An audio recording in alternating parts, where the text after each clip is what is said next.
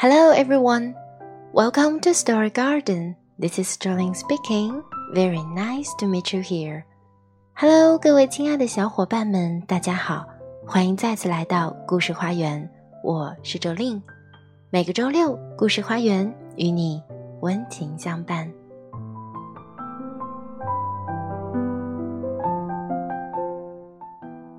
如果你觉得读了很多书，却丝毫没有给生活带来改变，那这个时候你可能需要停下来想一想，是不是哪一个环节缺失了？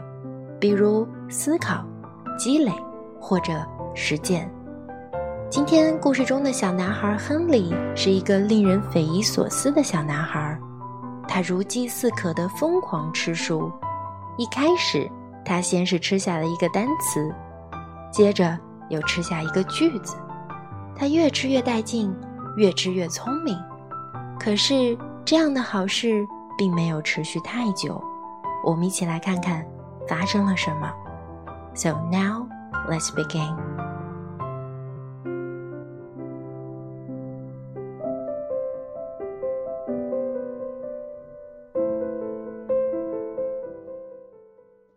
Henry loved books but not like you and I love books. Not, not quite. Henry loved to eat books.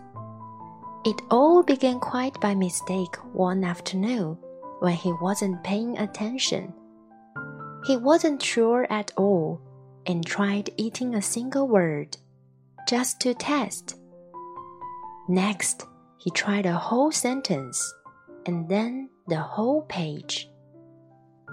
Yes, Henry definitely liked them. By Wednesday, he had eaten a whole book, and by the end of the month, he could eat a whole book in one go.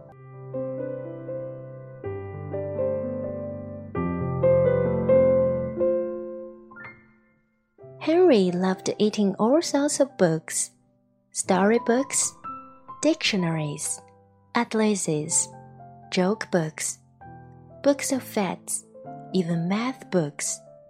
But red ones were his favorite. And he was going through them at a fierce rate. But here is the best bit the more he ate, the smarter he got. He ate a book about goldfish, and then he knew what to feed Ginger. Before long, he could do his father's crossword in the newspaper and was even smarter than his teacher in school. Henry loved being smart. He thought that if he kept going, he might even become the smartest person on earth. So he kept eating books and kept getting smarter and smarter and smarter. He went from eating books whole to eating them three or four at a time. Books about anything. Henry wasn't fussy, and he wanted to know it all. But then things started going not quite so well. In fact, they started going very, very wrong. Henry was eating too many books and too quickly at that. He was beginning to feel a little ill, but here is the worst bit. Everything he was learning was getting mixed up. He didn't have time to digest it properly. It became quite embarrassing for him to speak. Suddenly, Henry didn't feel very smart at all.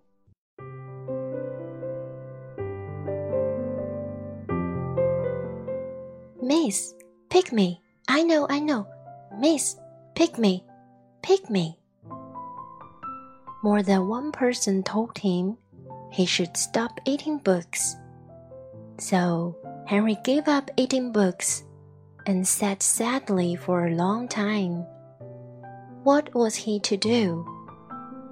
Then, after a while, and almost by accident, Henry picked up a half eaten book from the floor.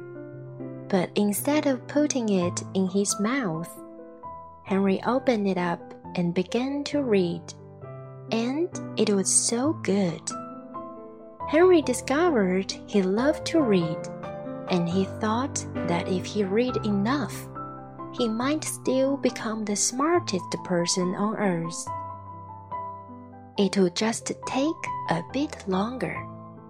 Now, Henry reads all the time, although every now and then.